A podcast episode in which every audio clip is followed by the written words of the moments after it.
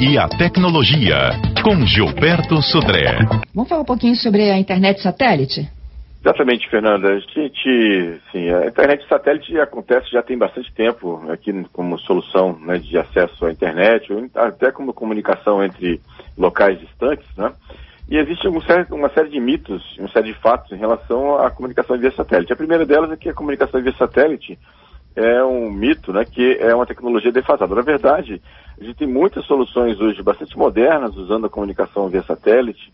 Né? A gente tem visto aí em, o investimentos da, do SpaceX, do Elon Musk, lá em criar uma, uma rede de satélites em torno do, da Terra para prover acesso à internet em qualquer lugar do globo. E agora a Amazon, inclusive, manifestou também interesse de fazer uma rede similar de satélites também para concorrer com o SpaceX nessa questão. Então, a relação de tecnologia do satélite realmente ainda é uma questão bastante reformulada, moderna em relação a isso aqui. Realmente, né, alguns, é, o uso do satélite muitas vezes, ele é utilizado para acesso à, à internet em locais muito distantes, em que a parte de cabos, fibra ótica acabam não chegando até lá. Então essa é essa a situação.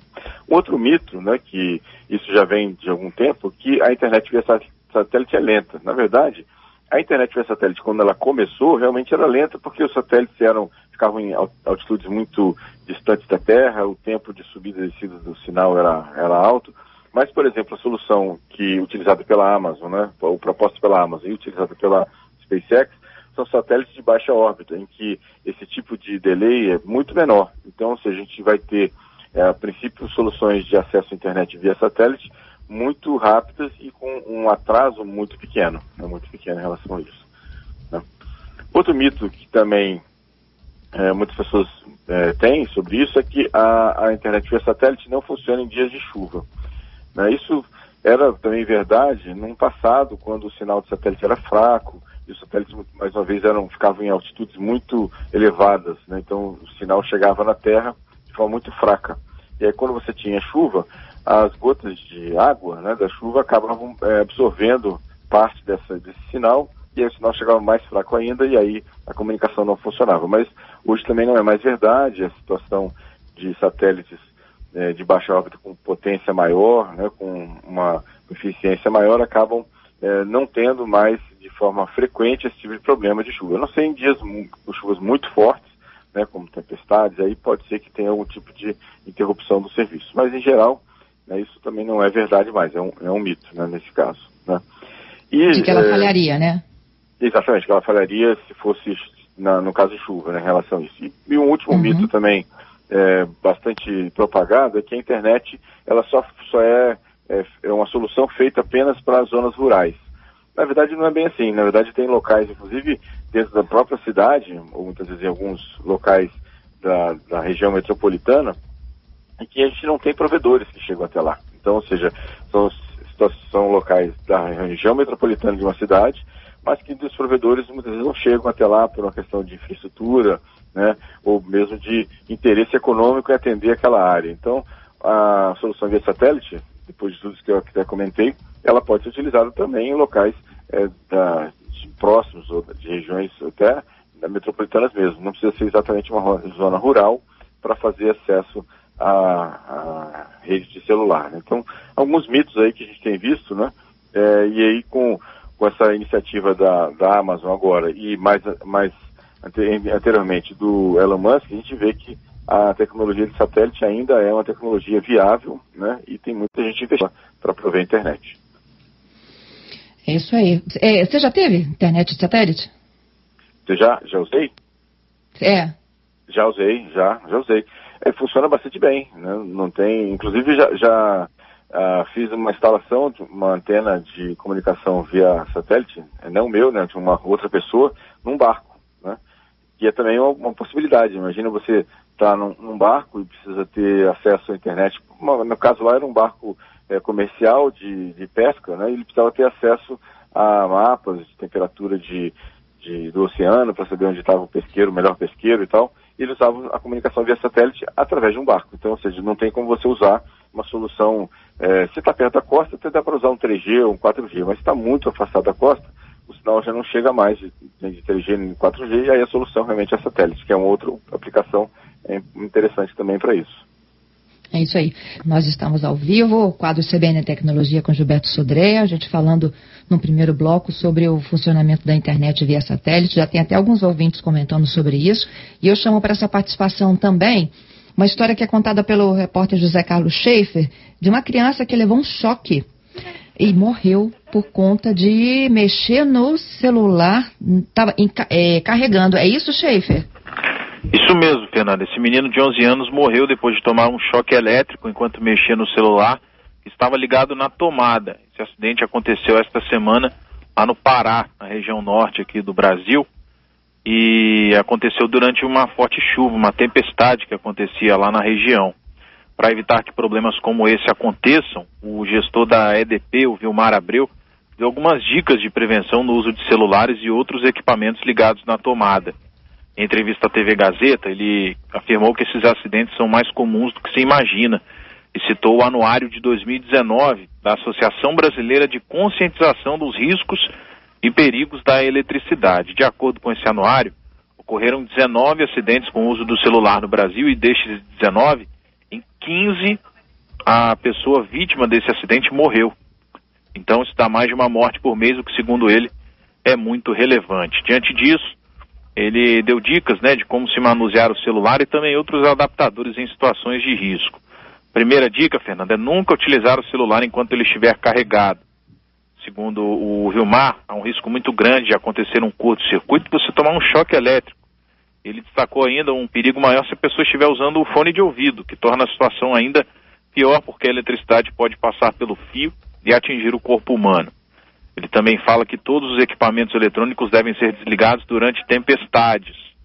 Ele afirma que tempestades e descargas atmosféricas podem potencializar o acidente. Também fala para evitar o carregamento e uso de aparelhos próximo da água, que o uso de carregadores portáteis é permitido desde que não estejam na tomada, uh, os chamados power banks, né? Ele diz também para não se usar adaptadores, aqueles no formato T e extensões com muitos equipamentos ligados ao mesmo tempo.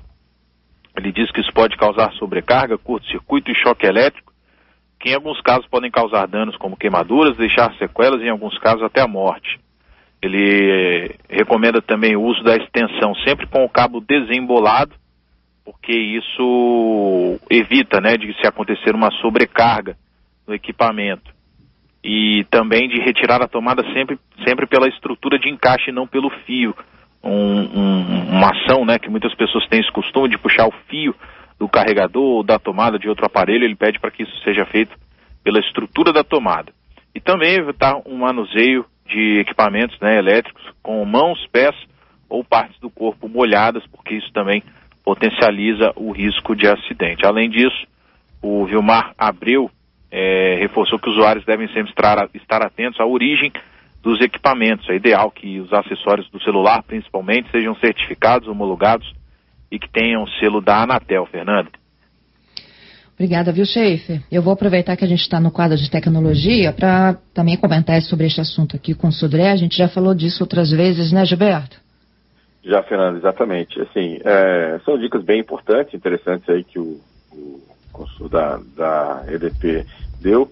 É, e eu, assim, só complementaria ah, essas dicas com a questão do uso sempre, né, a preferência de uso dos carregadores oficiais e originais, porque aqueles carregadores que são é, genéricos, né, conhecidos como genéricos pelo mercado, é, na verdade eles não têm garantia nenhuma que estão entregando né, a quantidade certa de energia para o celular. Isso pode causar um dano ao celular e até um dano à bateria, levando até, por exemplo, à explosão da bateria. Então, essa é uma questão importante também que deve se atentar a isso no uso, né, na, na, na aquisição de carregadores.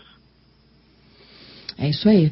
É, é, assim, o risco existe, né? O problema é que a gente sempre acha que não vai acontecer.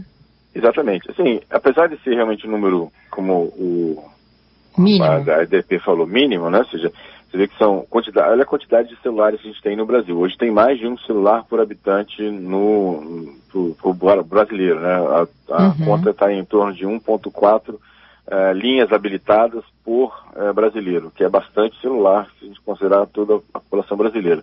Você tem 19, né? É, ok, são 19, sendo que tivemos mortes também, ou seja, não é um número que desprezível, mas é um número que você, é, estatisticamente, um número de relevância pequena, né? Ou seja, no caso, falando estatisticamente falando, né? Então, ou seja, pode acontecer, é um risco, apesar de ser um risco baixo, né? Desse, desse tipo de evento. Bom, vou voltando aqui para os ouvintes e a participação sobre os assuntos do dia. O Renato, ele me conta que ele já teve internet via satélite, na época era Embratel Star One. Você Isso. lembra disso? A experiência não disso. foi boa. Era por volta é. de 2001, 2002. Ele conta Exatamente. aqui que a velocidade era muito limitada. Exatamente. O Star One era um serviço que a, Anatel, que a Embratel fornecia, que era com a tecnologia antiga ainda de celular, com celulares geoestacionários, de alta altitude, em que tinha um delay grande de subida e descida, com velocidade bastante limitada. Hoje em dia, as tecnologias mais novas de celular não oferecem esse tipo de nível de serviço, são bem melhores do que tem. Então, realmente, ele tem razão, né? no, no passado o serviço realmente era, era bem limitado né? no, no, sua, no seu atendimento. Uhum. O Anderson pergunta se ele pode ter uma internet 4G no smartphone e ao mesmo tempo uma satélite, para quando uma não pegar, a outra funcionar. Pode, pode. Assim, no satélite, no, no, caso do celular, ele vai ter um 4G no celular, ele vai ter um dispositivo é, que é um uma receptor de satélite que vai transformar esse sinal que ele recebe do satélite num, num Wi-Fi. Então ele vai poder pegar o celular dele e conectar no sinal do satélite via Wi-Fi, então ele conecta até o, esse dispositivo de recepção do satélite via Wi-Fi e depois esse dispositivo vai se comunicar com o satélite, ou ele usa o celular diretamente conectado na rede 4G. São as duas opções que ele tem aí, sem problema nenhum. Mas para ele receber esse sinal de satélite, ele tem que ter um dispositivo além do smartphone? Exatamente. Né? O, sinal, o sinal de satélite ele é recebido com uma antena, normalmente uma antena parabólica, né? É, como se fosse uma antena da Sky, que a gente vê aí de TV por assinatura, né? Ou seja, um, um, uma antena como aquela, né? É um pouquinho maior do que aquela, na verdade, e tem um aparelho que parece um roteador, né? que faz a conexão com essa antena. E aí esse aparelho ele fornece para a rede interna é, tanto um acesso à, à, internet via cabo ou via Wi-Fi. Tem as duas opções também. Então, o usuário que tem um celular, né, ele vai usar a rede satélite através do Wi-Fi disponibilizado por esse aparelho, né, que se conecta à antena de, do satélite, ou via rede 4G diretamente através do próprio celular. Ok. É, para ele consultar quem presta esse tipo de serviço, Google? É, o Google tem um, não no Brasil, no Brasil eles não, não oferecem esse tipo de serviço aqui no Brasil ainda, né? Mas tem um, um serviço da Hughes, Hughes é, satélite Hughes, que, fa, que fornece esse tipo de serviço, inclusive aqui na região é, costeira do Brasil todo, né? Para isso. Como é que é o nome? Hughes, é H-U-G-E-S. Ok, para o ouvinte aqui então que pediu, isso. onde encontra é a. No, Hughes, na, na internet, procura lá em Hughes ele vai achar o serviço Satélite Rios, ele vai encontrar lá o, a, o site de, de, fornecimento e venda desse produto. Uhum. Bom, vamos lá. Tem um outro ouvinte que está me pedindo uma dica sua aqui sobre o celular Redmi Note 6 Pro. Se ele vai passar por atualização. É um celular da Xiaomi, é isso? Xiaomi, exatamente. Ele é um celular mais antigo. Eu não acredito que não tem, não esteja na lista de, de, de novas atualizações. Né? Já, o Xiaomi já está no Redmi 10, né? Então, ou seja, tem algumas gerações anteriores. Eu acho que ele não vai passar. Eu não tenho certeza, teria que checar para ter certeza absoluta. Mas acho que não, não receber mais atualização esse celular. Uhum. O Hernandes está me contando o seguinte: olha, meu celular vem passando por um problema de movimento fantasma. O celular fica mexendo como se tivesse alguém digitando nele, abre aplicativo. Já troquei a película achando que fosse algum problema a respeito do touchscreen. Também já formatei achando que era vírus e o problema continua. Gilberto, o que, que pode ser? Bem, pode ser um, um pro problema de hardware, né? ou seja, da, do próprio touchscreen mesmo ser ter com algum mau contato, algum tipo de, de problema, e ele está gerando esses é, toques falsos na tela, vamos chamar assim. Né? Então aparece que, que alguém estaria tocando na tela, mas na verdade não está, é por um problema de, de, de mau contato, mesmo de defeito do, do touchscreen. Aí, na verdade, a, a, minha recomendação é levar numa assistência técnica para que eles deem uma olhada no, no equipamento.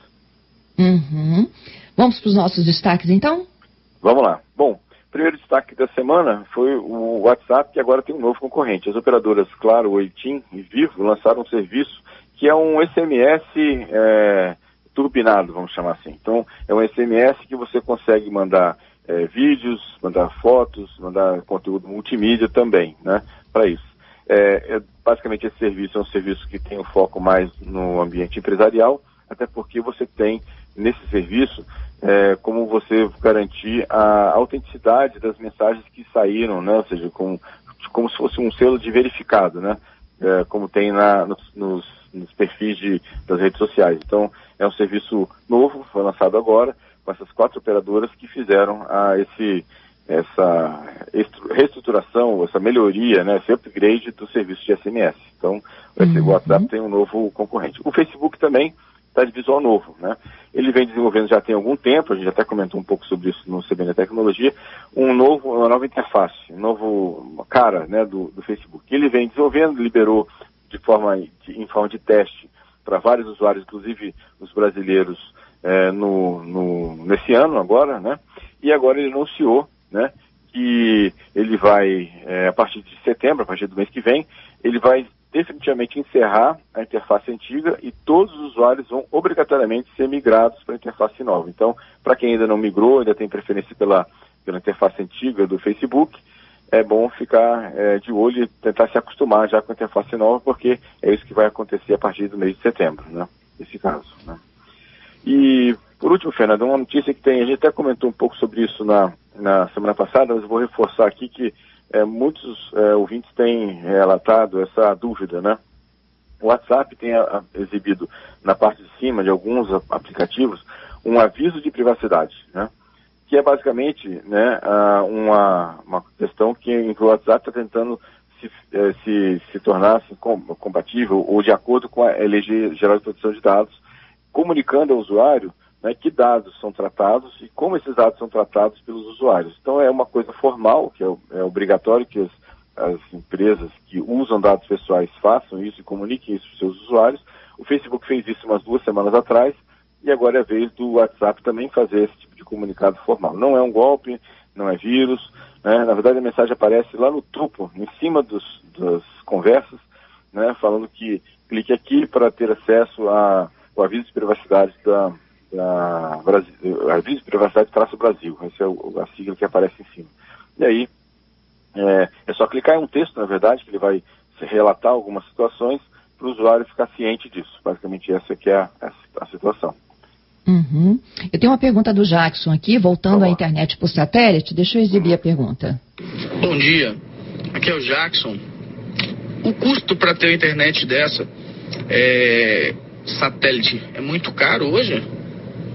É, Estou ouvindo a reportagem de vocês agora, me deu curiosidade saber. Gilberto, você tem ideia de quanto custa um pacote? Olha só, Jackson, ele, ele é mais caro do que a, um acesso banda larga convencional. Eu tinha, a última informação que eu tinha, que é a tabela de preço, que não sei se está exatamente essa que está em vigor, mas era alguma coisa em torno de é, 350 reais por mês, um acesso de 100 megabits por segundo, né? Então, ou seja, é um praticamente o triplo né, que você vê hoje em dia num, num acesso de banda larga convencional, desse via cabo ou via, via linha telefônica, né?